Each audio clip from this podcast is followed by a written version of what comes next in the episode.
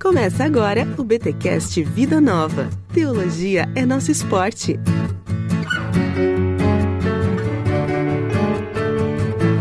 Muito bem, muito bem, muito bem. Começa mais um BTcast Vida Nova. Eu sou Rodrigo Bibo e eu quero um estado likes. Aqui é Tiago Vieira e estado laico não é estado ateu. Eita, gente, é isso. Vamos abordar um tema que é o tema do momento, porque Edições Vida Nova traz aí mais uma terceira edição, hein?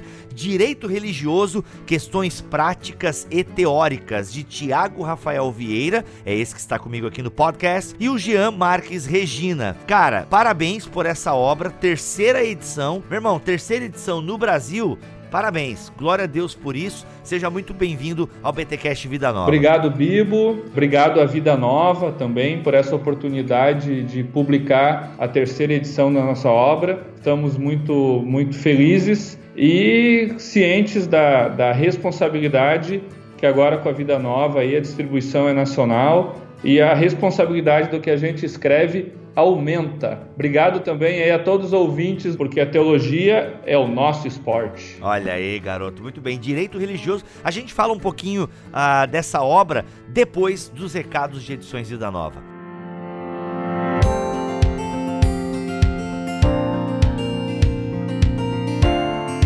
nos recados de edições Vida Nova, é claro que nós precisamos falar do 12º Congresso de Teologia Vida Nova, que vai acontecer dos dias 5 a 8 de maio de 2020 no Hotel Monte Real, Águas de Lindóia. E o tema, Tiago, o resgate da eclesiologia, preparando a igreja para os desafios contemporâneos. Exatamente. Ouvi dizer que você vai estar por lá também nesse congresso. Sim, sim. Eu vou, eu e o Jean estaremos no congresso vamos participar com um workshop A Igreja no Olho do Furacão, respondendo ao movimento transgênero. Ô, louco! É, Caramba! É. Forte o negócio, hein? Vai ser um workshop legal. Bacana. Gente, é o seguinte, Congresso de Teologia Vida Nova acontece só de dois em dois anos, então este é o ano que você precisa aproveitar, se programe financeiramente, tá? Vai lá, acontece durante a semana, então se você trabalha durante a semana, já negocia aquelas mini férias com o patrão, porque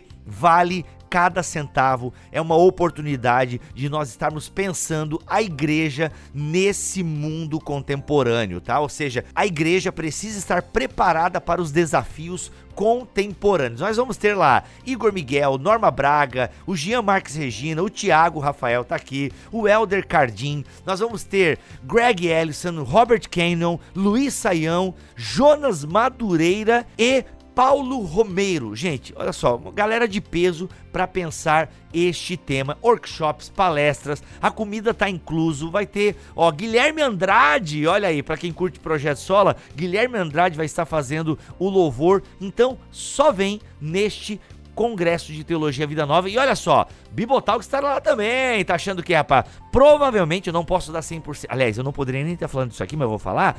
Mas é 95% de certeza que vamos gravar um BTcast Plus ao vivo lá no Congresso de Teologia Vida Nova. Igor Miguel está com presença confirmada lá. O Cacau vai fazer de tudo para estar. E nós estaremos lá também, permitindo Deus. É isso, gente. 12 Congresso de Teologia Vida Nova, 5 a 8 de maio de 2020. Cola lá no Hotel Monte Real. Mais informações, o link está aqui na descrição deste BTcast Vida Nova, ou você entra em vidanova.com.br, lá tem o banner do congresso, cola lá porque vai ser demais.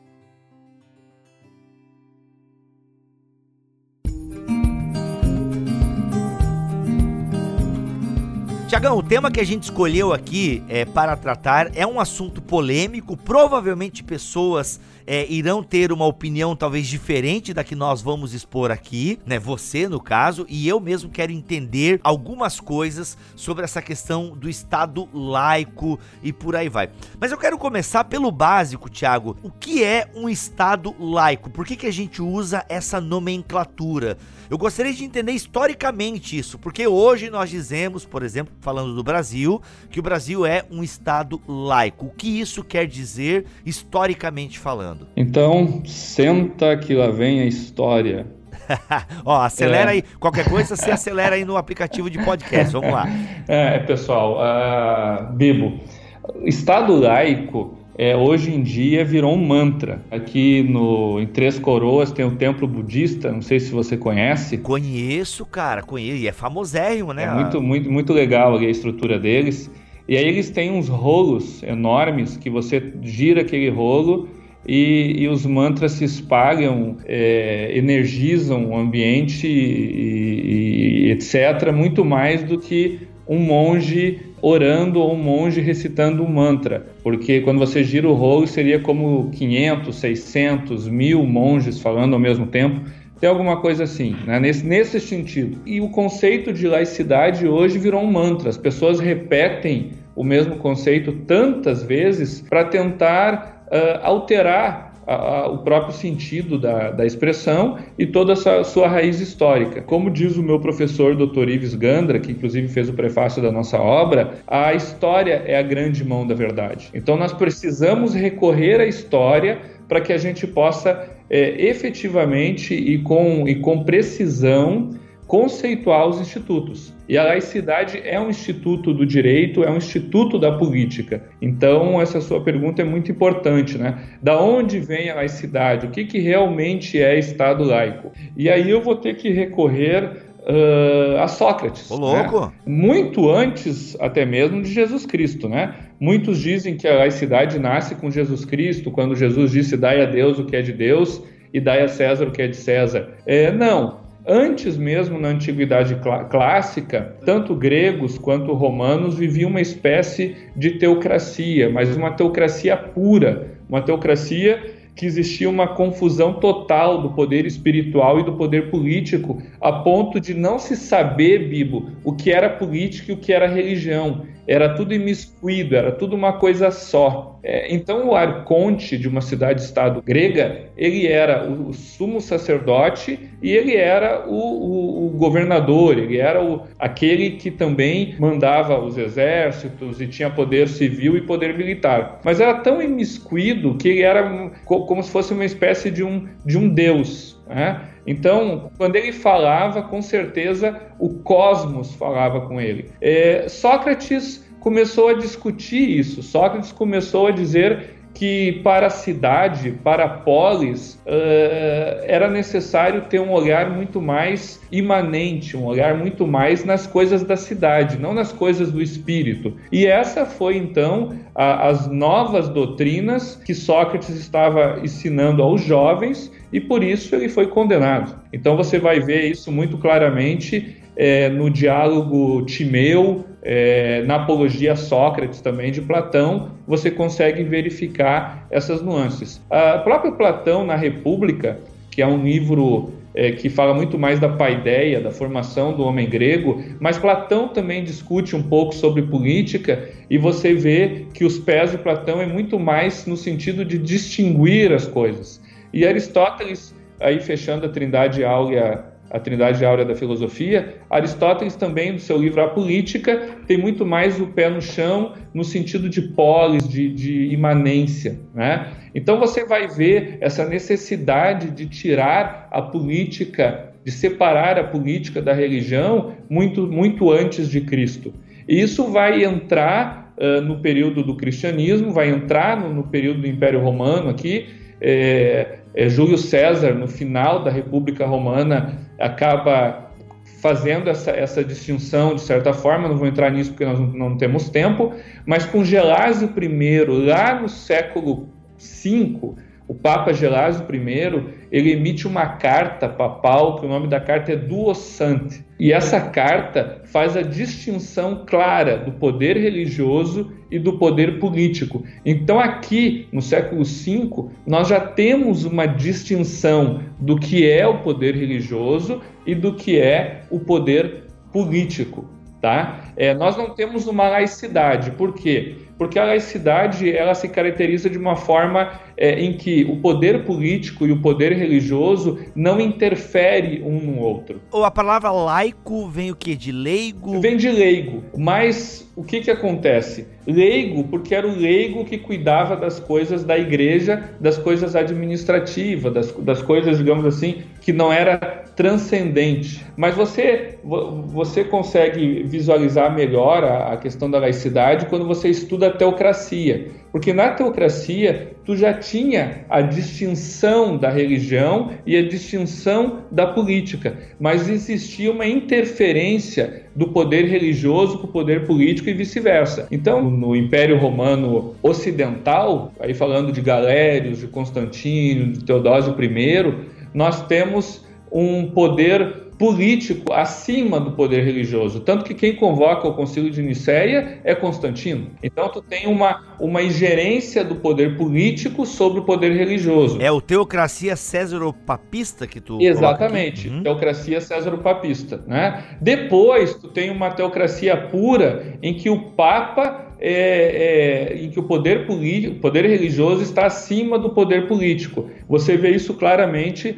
na encíclica papal Una Sanctam, né? que, é a encíclica, que é a encíclica papal aí de Bonifácio VIII, que ele deixa claro que o poder religioso tem que estar acima do poder político e o rei está submisso, o rei é um súdito do Papa. Até 200 anos antes, Papa Inocêncio III, em outra encíclica, que é a famosa encíclica é, Rei Lua e Papa Sol, também diz que são dois astros separados, mas que o Sol é maior que a Lua, o Papa é maior do que o Rei. É, então você tem distinção dos poderes, mas você tem interferência dos poderes. E aí, com a Una Sanctam, que é essa encíclica papal aí da, do século XV, tu, isso acaba gerando um absolutismo papal, e aí, de certa forma, você enxerga um dos motivos da própria reforma protestante. Porque Savonarola não concorda com isso, lá no, na égide do papado, é, do papado de Alexandre, então do, do Papa Borgia, né? Savonarola não concorda com isso e acaba sendo, sendo uh, morto. Aí depois você, você acaba tendo então o Papa Bonifácio, e você, nesse contexto, surge Lutero com as suas 95 teses. Uma das revoltas de Lutero, não quero entrar aqui na, na, teologia, mas uma das revoltas de Lutero é essa questão política, é a questão do, do Papa estar se metendo na vida civil, tanto é que Lutero é, sobreviveu, não foi morto, porque tinha proteção de quem vivo? Tinha proteção dos príncipes alemães. Né? Por quê? Porque os príncipes queriam isso, queriam é, é, tirar essa, é, é, é, esse poder do Papa sobre o seu munus. Né? Então você vê isso claramente na reforma protestante, essa necessidade de separar as coisas. E aí acaba nascendo a laicidade. A laicidade é uma separação do poder religioso e do poder político, porque distinção já tinha. Então, na laicidade, você não tem interferência da igreja no Estado e do Estado na igreja. Geralmente, a gente, quando pensa em laicidade, a gente pensa muito assim: ah, isso é uma para evitar que a igreja interfira no Estado. Tá certo. Mas também existiu períodos da história, como por exemplo do maior rei do medievo, que é Carlos Magno, em que a política se metia na igreja, que a política dizia o que a igreja tinha que fazer, que o Estado dizia o que a igreja tinha que fazer. Então sempre houve interferência, ou do Estado na igreja, ou da igreja no Estado. O que é laicidade? A laicidade cria um muro entre a política e a religião. Um não pode interferir no outro. E desta forma nasce a laicidade moderna. Tá? Então a laicidade moderna da, nasce na Revolução protestante e a gente vai ver ela na prática, ela sendo aplicada onde? Nos Estados Unidos da América. Lá nos Estados Unidos da América, tu tem todo um contexto em que quem formou as 13 colônias saiu de perseguição religiosa lá no Reino Unido, foi para, para, para o Novo Mundo né? e, e, e acabou então formando as 13 colônias norte-americanas. Quando houve a necessidade dessas 13 colônias se, se unirem por questões de economia, de comércio e etc., a primeira coisa que os pais fundadores disseram foi o seguinte: olha, nós saímos fugidos do Reino Unido porque perseguiam a nossa fé. Então aqui nós temos que construir um Estado de, uma, de maneira tal que, que o Estado não possa interferir nas, fé, nas fés diferentes das pessoas e nem impor uma fé. E aí nasce então a laicidade moderna. Você vê ela claramente na Declaração dos Estados da Virgínia de 1776. E esse conceito ele é tão natural para o norte-americano que você vê uma Constituição norte-americana sem separação igreja Estado. É de tão natural que isso era para o americano, tanto que teve que ser fruto da primeira emenda em 1891. A primeira emenda é a separação igreja-Estado. Então os caras fizeram o texto constitucional, sentaram lá, vamos fazer o texto constitucional agora. E fizeram e simplesmente esqueceram da separação igreja-estado. Porque já era é um modus era operandi como, era como deles. Respirar, era como respirar. Você não para assim, bom, agora eu preciso respirar respirei. Né? Não, você respira. Então isso era tão natural que, em razão de uma troca de correspondência de Thomas Jefferson com a Igreja Batista, eles se dão conta dessa necessidade e acaba tendo então a, a primeira emenda norte-americana. E essa laicidade é a laicidade tradicional, é a laicidade simplícita. É a laicidade que você tem um muro, uma separação, uma total vedação de interferência e de relação da igreja com o Estado. Né? Então, então, essa é a laicidade norte-americana. Só que lá na Europa nasce uma outra laicidade bíblica. Olha aí, são vários likes. São vários likes, né? É, são vários laicos. E, e, não é cadela laica, não é chocolate laca. A gente está falando de política e de religião. Né? Tem cara que confunde até com chocolate aí, né, nos discursos. Olha aí. Não, eu, eu, imito aqui um amigo meu que ele fala do Estado likes. Quer likes? Estado é, quer likes. exatamente, exatamente. Mas então, lá na Revolução Francesa, nós temos o nascimento também de um, de um Estado laico. Uh, a, a, França então vivia ali no século XVIII uma monarquia totalmente subversiente ao catolicismo e, e então nasce a eclosão ali aquele movimento e do, dos jacobitas, tá? E é um movimento que entende a religião, e, e aqui lê-se religião, catolicismo romano, né? que entende a religião como algo ruim para o ser humano. Então já tem uma ideologia minando ali. Tem uma ideologia por trás, muito forte, né? Então você, você, o jacobita pensa assim, olha, a religião primeiro é para ignorante. É, é, e segundo, ela faz mal. Então nós precisamos combater a religião. A religião tem que sair da arena pública, tem que sair do espaço público. A igreja não pode ter voz, a igreja não tem autoridade.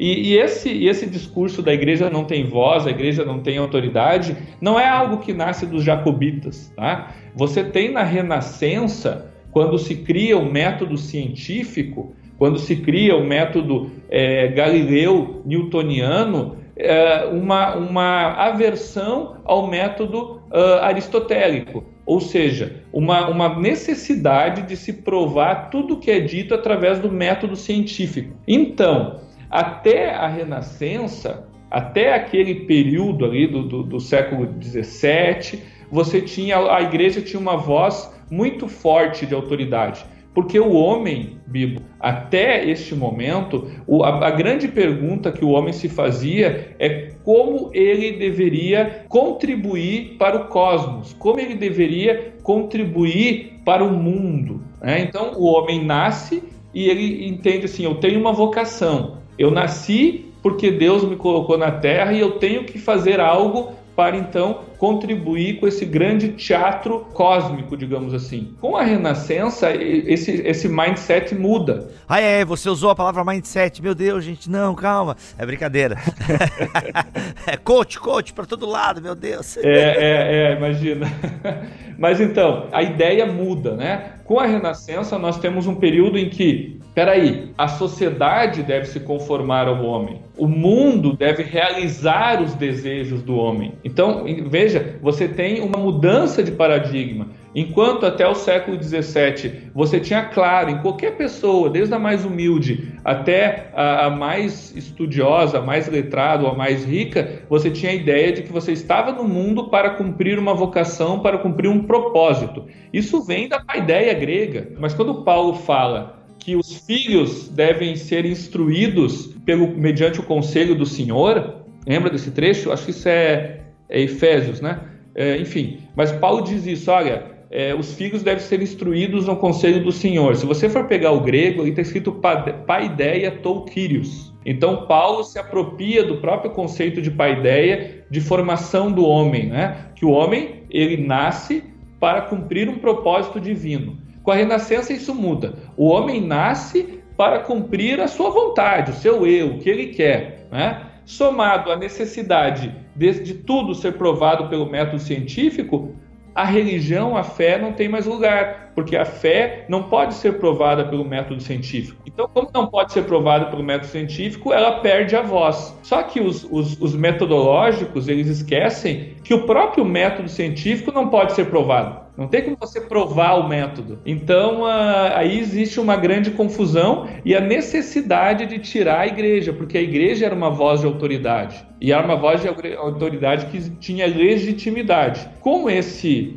com esse mindset aí, que eu acabei de te falar, o, 100 anos depois, os jacobitas se apropriando do, do, dessa metodologia científica, se apropriando desse espírito da Renascença, acaba de vez tirando a igreja do, local, do, do espaço público. Como? Com guilhotina. Então, milhares de padres foram guilhotinados em praça pública. Né? Então, essa é a laicidade que nós temos na França. É, uma, é, é um laicismo. Que, por que laicismo? Porque entende a religião e a fé como algo ruim, algo que deve ser é, privado, deve ser teu, deve ser dentro da sua casa. E por isso o Estado tem que ser ateu. Nesse, aí tem a ver com a tua abertura, é isso? Isso. Uh, vai acabar gerando um Estado ateu, porque um, gerado, um Estado ateu é mais, é mais forte que o laicismo. Né? Porque o laicismo diz o seguinte: olha, você quer ter religião? Tenha. Existe uma pseudo-liberdade religiosa na França. Por que, que é pseudo-liberdade religiosa? Porque as pessoas podem ter religião, só que dentro de casa. E a gente sabe que, que isso é impossível, que a pessoa, ela, ela, ela, quando ela realmente professa uma crença, ela professa a sua crença fora de casa, 24 horas. Então acaba que o Estado, o laicismo, acaba virando um Estado ateu. Porque o que é o Estado ateu? O único Estado ateu que existiu na história, 100% ateu, foi a Albânia. Né? O Estado ateu é a imposição que a pessoa não pode ter religião, não pode ter nenhuma crença. Acaba Deus, acaba o Estado virando um Deus. Você vê algo parecido na China. A China existe uma, um culto ao Estado, certo? Então ao imperador. Ao imperador e o imperador personifica o Estado. Então o que que acontece? Você tem no laicismo quase um estado ateu. Existe uma possibilidade de você ter religião, mas você não pode professar ela no espaço público. Ô Tiago, deixa eu te interromper. Então, se eu estou entendendo a tua fala aí, muito legal esse resgate histórico. A gente percebe que é, tem, nossa, é, é muita coisa. E a gente nem entrou no Brasil ainda. Mas olha só, então quer dizer que, ok, o Estado é laico, mas por trás dessa definição existe uma ideologia digamos assim. E isso é inevitável, certo? Porque a gente vive numa cultura. Por que, que eu tô fazendo essa pergunta? Porque eu, eu, como a gente tem pouco tempo de programa, Tiagão, eu queria entrar no Brasil, porque é onde que a gente tá fazendo muita confusão aqui. Entendeu? Por que, que a minha, o que, que tá por trás da minha pergunta? A ideia é que no Brasil a gente tinha na nota de dinheiro, acho que até foi retirado agora, anos atrás, né? Tinha o Deus seja louvado. Os crucifixos estão por aí nos departamentos públicos e tal. Se não me engano, até em alguns lugares foram retirados, não lembro agora. Mas, e, né, e nós temos hoje em dia uma presidência que se declara cristã, digamos assim. Então, queria que tu fizesse agora uma volta e desse uma acelerada pra gente entender esse processo aí. Tá. Porque já ficou bem claro que na França, Sim. na Albânia, ok, o Estado é laico, mas no fundo tem uma questão aí, tipo, não, meu irmão, é uma coisa privada, é dentro de casa. E na Albânia, na China, não. Que nada, rapaz, você tem que adorar. Na Albânia não pode ter religião.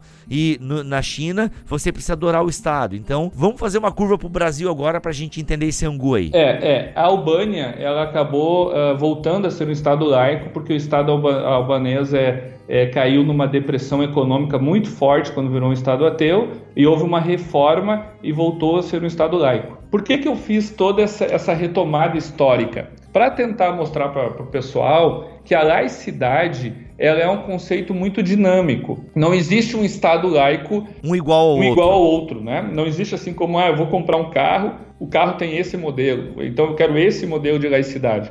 A laicidade é dinâmica como são as relações sociais, como as pessoas são dinâmicas, como as nações são diferentes. Então esse é o primeiro ponto. E o segundo ponto é que existem correntes de pensamento de como é uma laicidade. Né? Então, a corrente de pensamento que vem para o Brasil é a corrente de pensamento norte-americana, em que entende a religião como algo bom, que entende a religião como importante para a pessoa, para o indivíduo. mas não quer que a religião é, se envolva com as coisas do Estado e o Estado se envolva com as coisas da religião. Essa, essa é a laicidade que vem para cá com a República Velha em 1890 com o decreto 119A que quebra o padroado no Brasil. Pera aí, tu falou agora, parece que tu tava falando uma receita de miojo que todo mundo sabe fazer. Calma, como é que é? Eu falei, eu, eu acelerei aqui porque a gente tem pouco tempo, né? Mas bem rapidamente, lá no, lá no Brasil Império, nós, nós tínhamos um estado confessional em que o Brasil tinha uma religião oficial que era o catolicismo.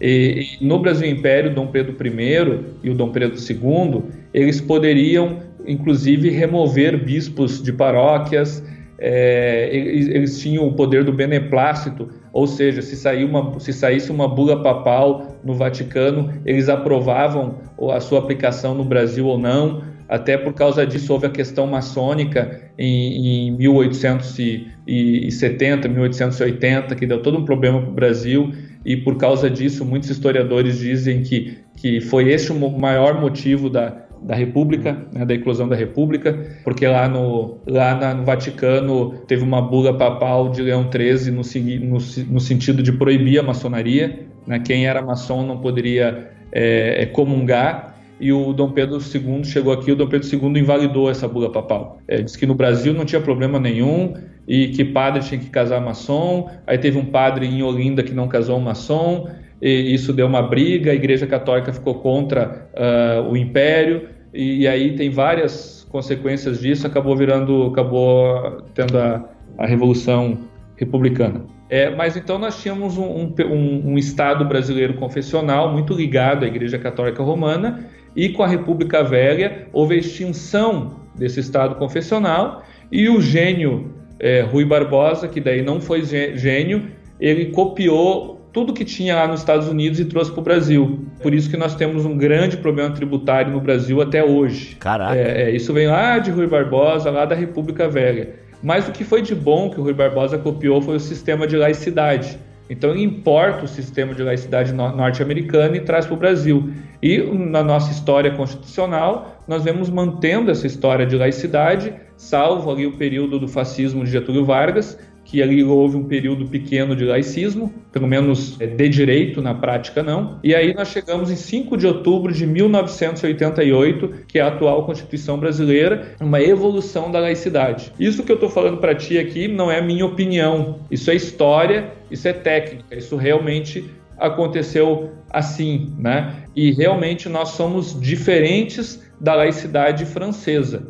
Nós não temos no nosso histórico constitucional é, essa necessidade de expurgar a religião e a fé da arena pública, do espaço público. Muito antes, pelo contrário, a igreja sempre teve uma voz muito respeitada no, no Estado brasileiro. É, se você pegar a Constituição de 1988, vários valores e princípios constitucionais eles são gestados na Igreja Católica Apostólica Romana. Né? Se você pegar o artigo 170 da Constituição, que é o que funda a ordem econômica e social, os princípios que estão ali são os princípios da Rerum Novarum, que é a grande é, encíclica papal de Leão XIII, no final do século XIX, da doutrina social da Igreja. Então você vê valores na Constituição brasileira, valores cristãos, valores que nascem no cristianismo. E por que, que eu estou falando isso? Porque na laicidade brasileira nós temos um modelo diferente já do modelo norte-americano, um modelo evoluído. No modelo norte-americano, como eu falei para ti e para os ouvintes aí no começo, nós temos uma separação total da ordem religiosa com a ordem civil. No modelo brasileiro, nós temos uma, uma colaboração das ordens. O Constituinte entendeu que para o ser humano é básico, é de necessidade básica ele ter segurança, saúde e educação, certo? Está na Constituição. É uma necessidade básica do bibo, ter saúde, segurança e educação. É, tem uma que a Constituinte não sabia ainda, que ela vem antes dessa, né? Que é o Wi-Fi. Que é o Wi-Fi. Mas beleza. É, é, não tinha Wi-Fi na época.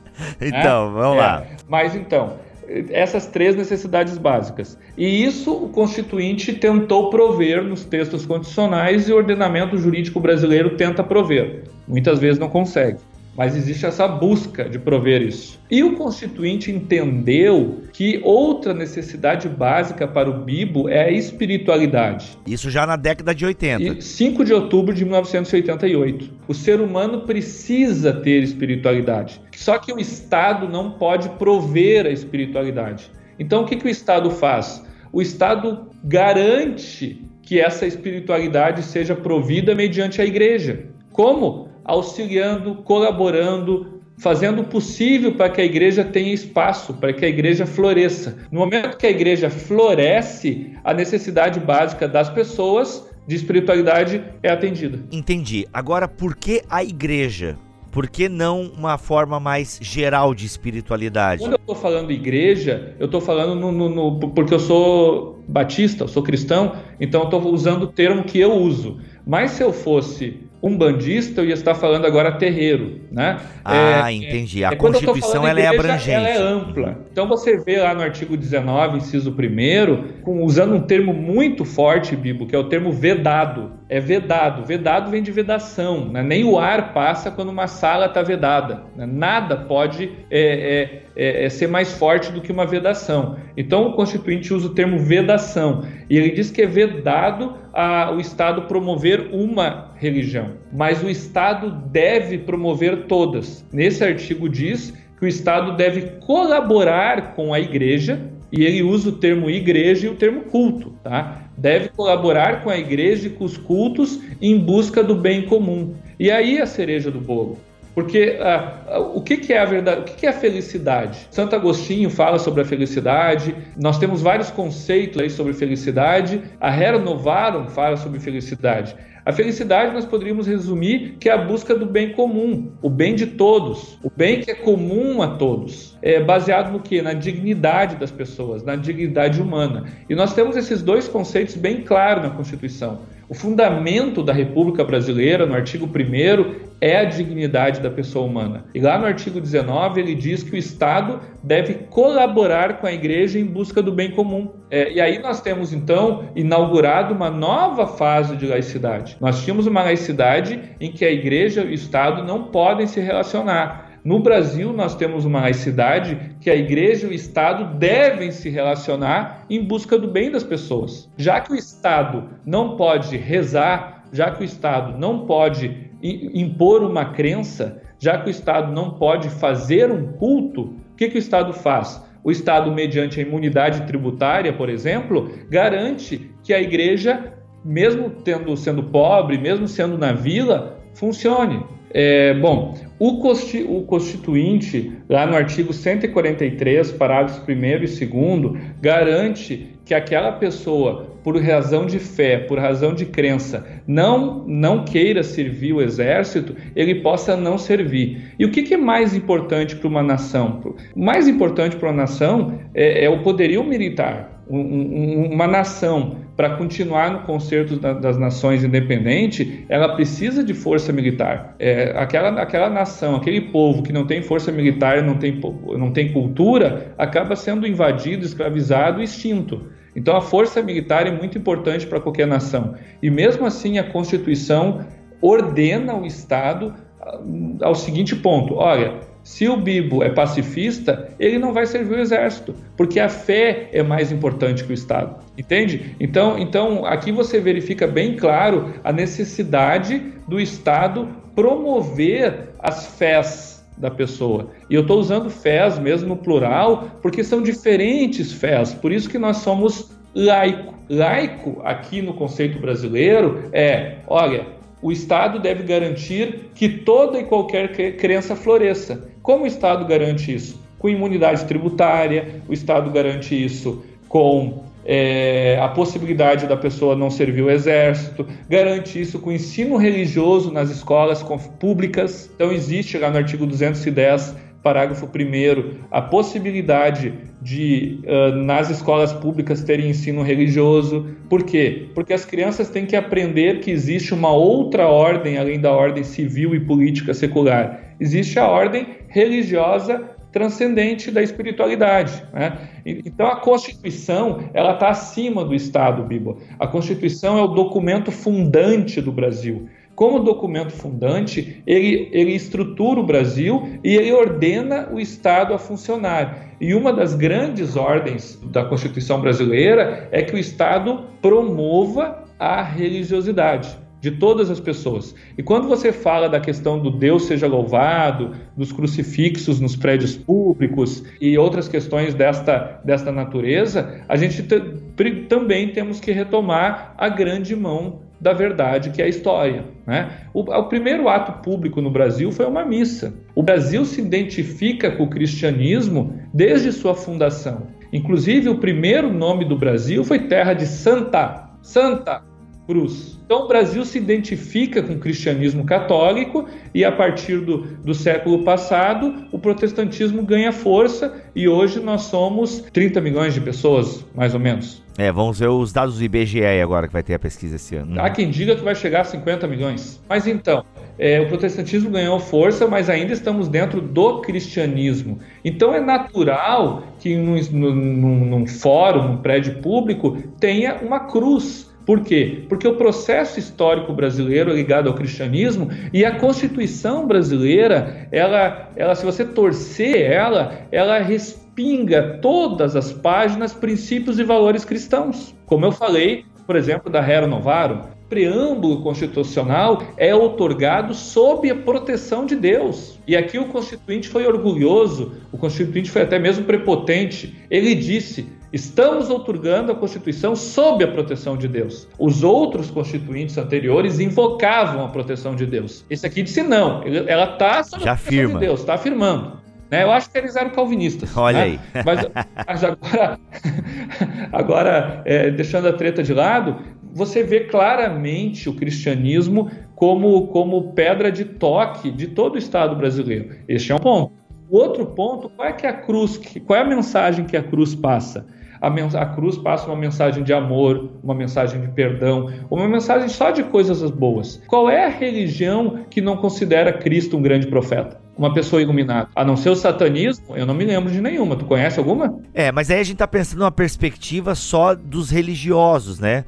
Mas eu fico pensando naquele que não tem uma religião. Tipo, talvez ele não se sinta representado por esse Estado. A, até a pergunta que eu faço é a seguinte: como é que o cristianismo deixa de ser uma pedra de toque e ele passa a ser uma pedra de tropeço num Estado tá. laico? A questão do, do, do ateísmo, é, que, que é, não, não representa 2% da população brasileira, mas mesmo assim eles têm o direito de não crer. E eles têm, e eles têm a garantia de não crer em nada. Mas agora, quando ele vai num fórum e ele vê uma cruz, ele precisa entender que existe um processo histórico que decorre daquela cruz e existe uma mensagem também que o maior erro judicial de toda a história, quer ele queira, quer ele não queira, a despeito da crença dele, o maior erro judicial de toda a história foi a crucificação de Cristo. Né? Então aquela cruz representa para aquele juiz que está ali, olha, cometemos um grande erro. Vamos fazer o possível para não cometer este erro de novo, ou para evitar erros judiciais. Porque fórum vem do grego que significa justiça na terra. Então, então a justiça na terra tem na cruz um sinal. Você está aqui para ser imparcial e para não errar. Então, se o ateu acredita que aquela cruz nunca existiu, beleza, ele pode acreditar nisso, mas a humanidade que ele integra, porque ele é um ser humano, acredita que aquela cruz existiu e acredita na mensagem daquela cruz, no mínimo, de perdão, de amor e de erro judicial. Então, por isso que, o, que a cruz ela, ela é comum, não aqui no Brasil, em qualquer tribunal do Ocidente. Com relação a, ao nome de São Paulo, por exemplo, por que, que não é Paulo? Eu acho que, um, que a Associação de Ateus deveria entrar com uma ação na justiça para mudar o nome de São Paulo. o Espírito Santo, Espírito então? Santo Jesus, né? Ou então vamos derrubar o Cristo Redentor. Existe aqui também cultura, Bibo. E nós sabemos que quem faz a cultura é a religião. Quem forma a cultura é a religião. A religião, ela vem antes da cultura, tá? A cultura é formada pela religiosidade das pessoas. E a cultura brasileira, quer um ateu queira, quer ele não queira, é uma cultura cristã. Não, peraí, deixa eu tentar entender essa tua afirmação. É que o ser humano é um ser religioso, digamos assim, né? Tipo, é difícil você falar de um, de um ateísmo no passado. Então, consequentemente, a, o, o, cultivo, né, a, a, a produção da cultura está extremamente ligada à religião religião. É nesse sentido que você diz que a religião gera cultura, né? Porque o ser humano sempre foi um ser religioso, digamos assim. É, a, a religião ela precede a cultura e a religião ela vai moldar, moldar a cultura. Você vai ver ah, os, os, estados que foram extintos, é, eles foram extintos porque eles, eles, tinham uma religião fraca e, consequentemente, uma cultura fraca. E, e aqui eu não estou falando do, do, de religião do cristianismo apenas, sim, mas sim, não, de, de, de qualquer geral. religião. Né? Então você vai ver, por exemplo, na Índia, é, a cultura sincrética que eles têm, isso advém do, do, do hinduísmo. Né? Você vai ver a cultura japonesa de é, o japonês ele é muito ele é muito certinho assim no sentido de, de ser muito metódico isso vem da própria cultura religiosa do, do, do shintoísmo e da, da, religião japonesa então você vai sempre perceber que os valores da, de, de, um, de um povo os valores culturais qual é a origem desses valores culturais vai estar na religião. Lá no começo da humanidade, nos primórdios, não existia cultura. Você vai ver lá o homem das cavernas, os, os, os, desenhos encontrados nas cavernas, os desenhos mais antigos, o que, que ele desenhava? Ele desenhava caça e cultos, adoração, cerimônias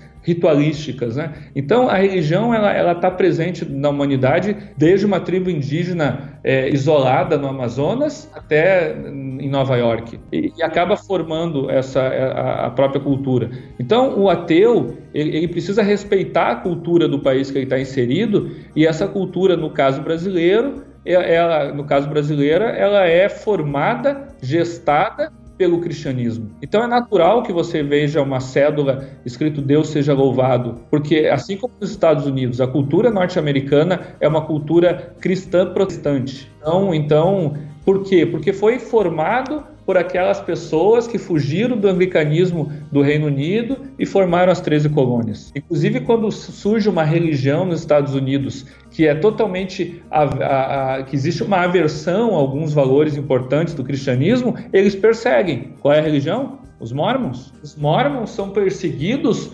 nos Estados Unidos, que é um país que ensinou ao mundo liberdade religiosa. Por quê? Porque os mormons tinham, tinham, tinham várias questões, como por exemplo o homem poder ter várias mulheres, né, várias esposas. Isso vai totalmente contra os valores que formavam a cultura norte-americana e acabaram que foram perseguidos. Mesmo num país com ampla liberdade religiosa, vários templos queimados, é, e, e, a gente sabe a história dos Mormons aí. É, a gente não sabe, mas a gente faz aham, hum, sei, aham, aham. eu sei que tem a maior concentração em Utah, é só que eu sei é, dos Mormons. É, eu tive num evento Mormon ano passado, em um dos maiores eventos de liberdade religiosa do mundo. Eu fui como, eu fui como delegado do Brasil, tinha 62 nações lá representadas para tratar de liberdade religiosa.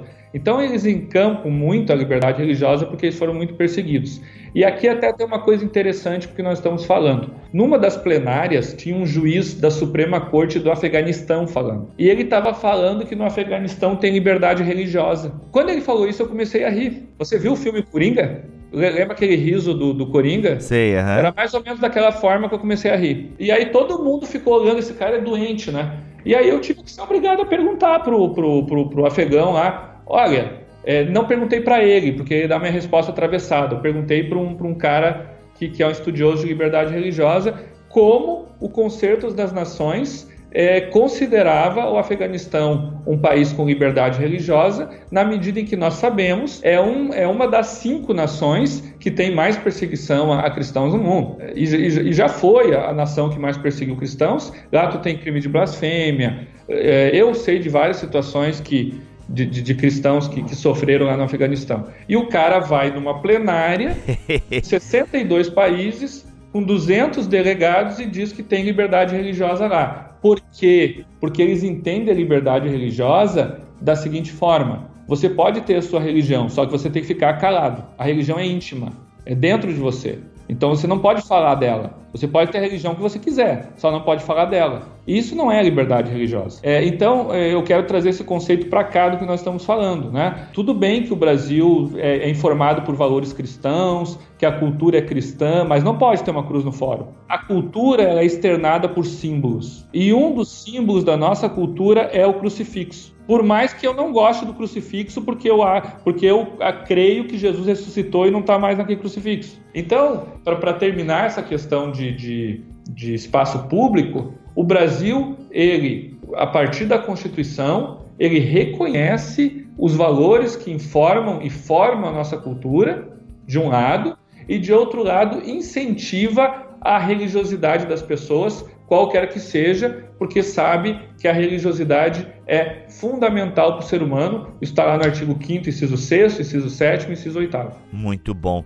Cara, fantástico. Acho que nessa tua exposição histórica, é, a gente vai fazendo os links, né? Mas para a gente encerrar mesmo então esse papo, a, a, última pergunta seria isso: quando então o cristianismo ou quando a religião, né, que de alguma forma permeia a cultura de um Estado laico, quando isso fica uma violação do princípio do Estado laico? Você falou da pedra de tropeço, né? E eu não, não respondi. A pedra de tropeço ela, ela acontece, né? E, e aqui nós temos um. Eu quero fazer lembrar de um, um trazer uma metáfora. Né? Né?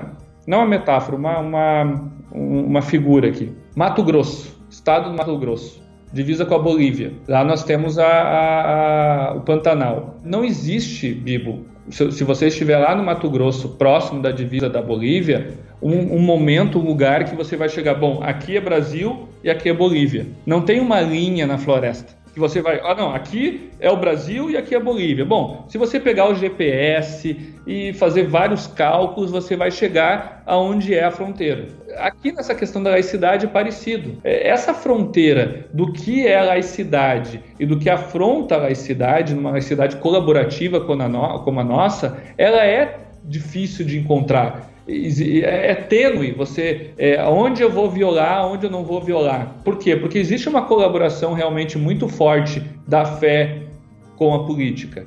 É, aonde está claro que você passou a fronteira? Onde está claro que você saiu do Mato Grosso e está na Bolívia? Quando você começa a encontrar a civilização boliviana. Pô, agora estou na Bolívia, estou vendo um boliviano aqui. A mesma coisa aqui no nosso, no nosso contexto de laicidade quando existe, por exemplo, um benefício apenas para uma igreja. Então o Estado lança uma lei e essa lei vai, vai beneficiar a Igreja Assembleia de Deus. Bom, nós temos uma afronta à laicidade, porque o Estado não pode beneficiar apenas a Assembleia de Deus. Essa lei tem que ser para todas as religiões. Mas aí a bancada evangélica, ela não fere o princípio da laicidade quando ela promove leis ou benefícios para os cristãos de forma geral, alguma coisa assim? Ou a minha pergunta é tão idiota que nem vale a pena tu responder? Não, a tua pergunta está tá exatamente aí próximo, próximo da fronteira. Mas nós sabemos que existe, existem leis específicas, como por exemplo, Tu, tu tem que tratar o igual, o, o, igual igualmente, o desigual desigualmente, né? Então você tem lá uma lei que é aplicada para os deficientes físicos, por exemplo. Por quê? Porque existe uma situação especial para esse deficiente físico. Então você vai gerar uma lei especial para essa situação. Né? Então tem situações especiais que, por exemplo, uma igreja vai é, incidir e que vai ter que ter uma necessidade de uma lei específica para ela. Por quê? Porque existe uma especificidade ali. Né? Agora, outra coisa, por exemplo, é, vamos é, alterar o Código Penal para permitir o aborto. Por quê? Porque existe uma maioria que acredita, existe uma religião, uma fé, uma crença que o aborto é permitido, que deve existir o aborto. Bom, aí nós já temos um contexto diferente. Nós temos um contexto que está lidando com a vida. E a vida é um direito natural, a vida é uma lei natural que, que, está antes, precede a própria formação da igreja. Então, quando você lida com questões macro, com questões é, é que envolvem a dignidade da pessoa humana, envolve a dignidade das pessoas e a própria fé das pessoas, bom, aí você vai estar ferindo a laicidade. Né? Se eu vou criar uma lei que vai, que vai de alguma forma afrontar quem acredita na Umbanda, quem acredita no Candomblé, vai dificultar o exercício da Umbanda, eu estou eu estou ferindo o artigo 19, inciso 1 porque eu não posso de forma alguma dificultar o exercício da Umbanda, entendeu? Mas agora eu posso ter uma lei específica que de alguma forma vai até mesmo é, auxiliar a Umbanda, como num processo de cultura, alguma, alguma questão assim. Então essas linhas elas são tênues, mas é muito melhor você é, daqui a pouco ferir a laicidade porque você está promovendo benefício, porque você está auxiliando, do que ferir a laicidade pelo outro viés, que é o pelo, pelo viés de combate, pelo viés da intolerância, pela, pelo viés de dificultar a pessoa a ter espiritualidade. Legal, muito bom. Tiagão, cara, maravilhoso, mano. Muito legal. Você tocou num outro ponto aí que eu quero é, voltar, que é a questão dos impostos.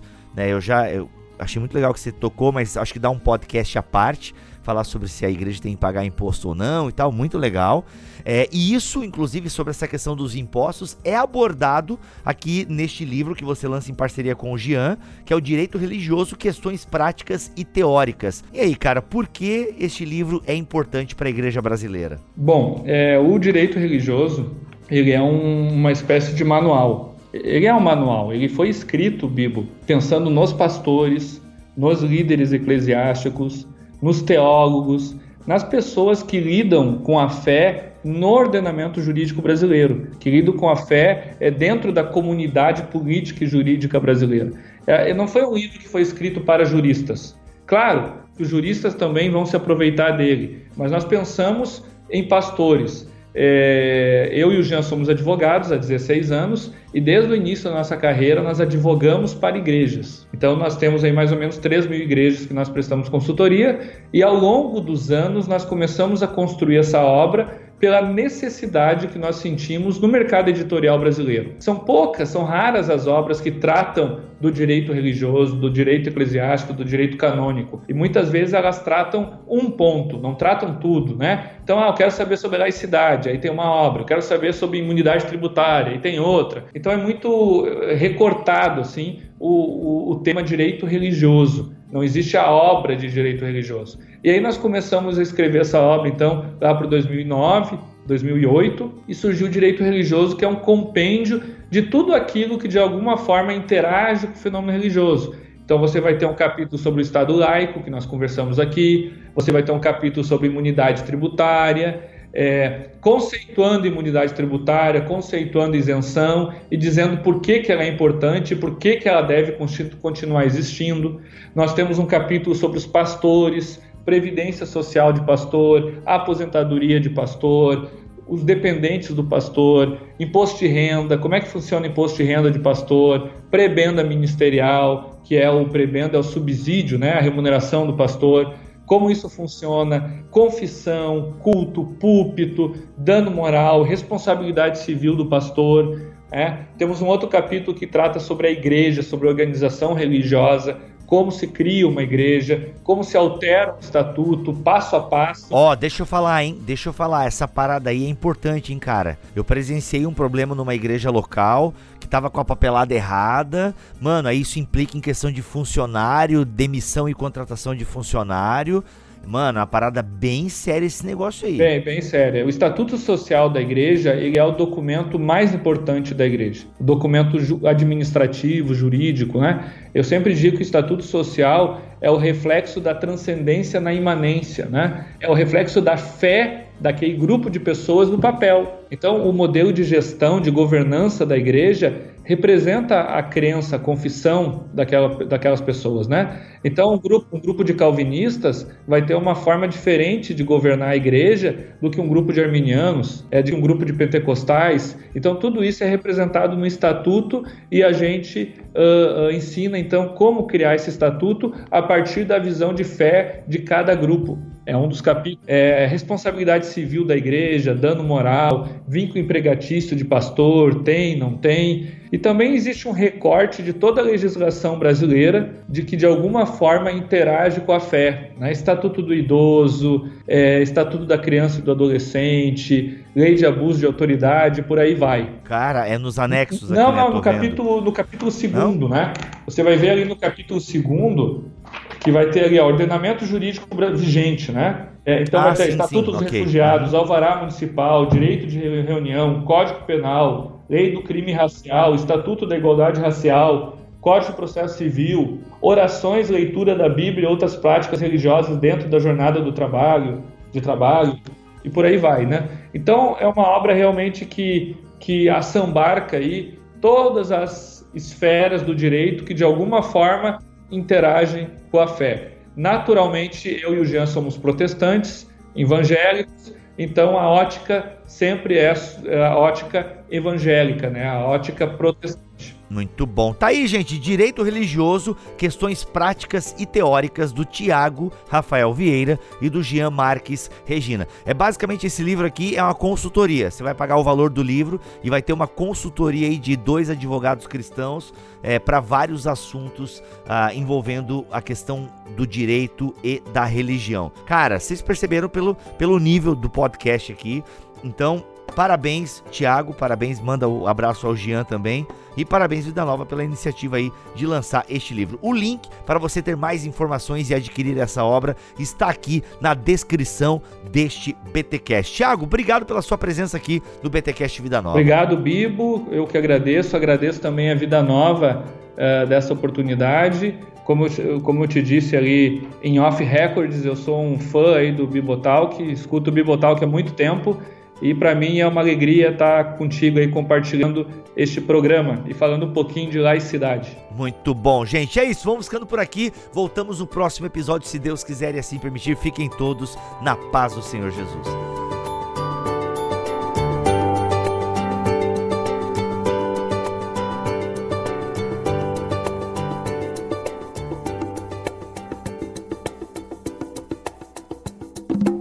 Este podcast foi editado por Bibotalk Produções.